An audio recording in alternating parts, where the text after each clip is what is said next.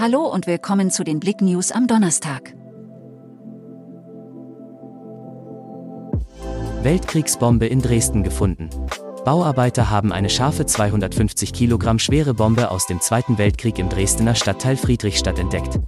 Experten bereiteten sich am Mittag auf die Entschärfung vor. 3300 Menschen wurden in die Messe evakuiert. Gästeliebling in Sachsen gekürt.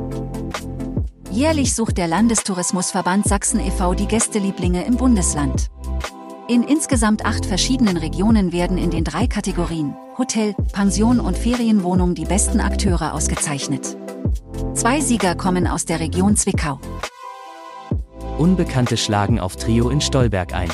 Drei junge Männer im Alter von 20 bis 22 Jahren hielten sich am Montag auf dem Bahnhofsvorplatz in Stolberg auf. Plötzlich kamen drei unbekannte Männer auf sie zu und schlugen gemeinschaftlich auf das Trio ein. Anschließend flüchteten sie in Richtung eines nahegelegenen Skateparks. Die Polizei sucht Zeugen. Pilotenstreik bremst Eurowings.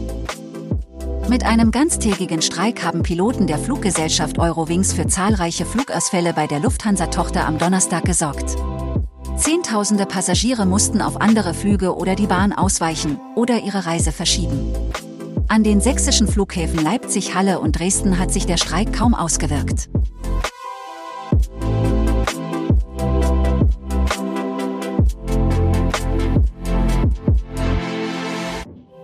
Danke fürs Zuhören.